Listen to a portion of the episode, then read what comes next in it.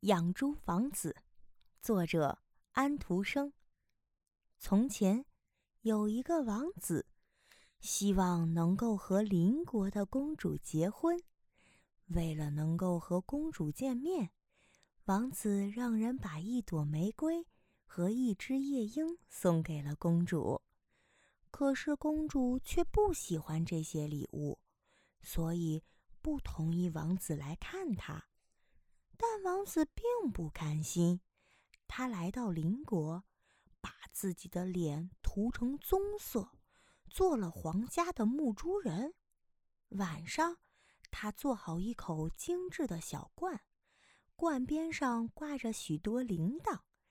当罐煮开的时候，这些铃就会奏出一支和谐的老调子。公主对这个神奇的罐。非常感兴趣，叫一个侍女去问这个宝物卖多少钱。我只要公主给我十个吻就够了。木珠人这么说道。这真是一件令人讨厌的事情。公主对身边的侍女说：“不过最低限度，你们得站在我的周围。”免得别人瞧见了我。侍女们撑开裙子，站在公主周围。于是，猪倌得到了公主十个吻，公主也得到了那口罐。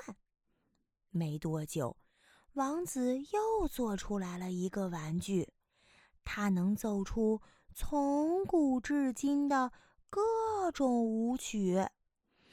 公主又派人去打听了价钱，这次猪倌要求公主给他一百个吻。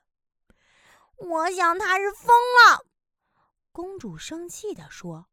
不过过了一会儿，她还是答应了木珠人的要求。没想到皇上正好经过，当他看到公主和猪倌接吻时，非常生气，就把公主和木珠人一起赶出了他的王国。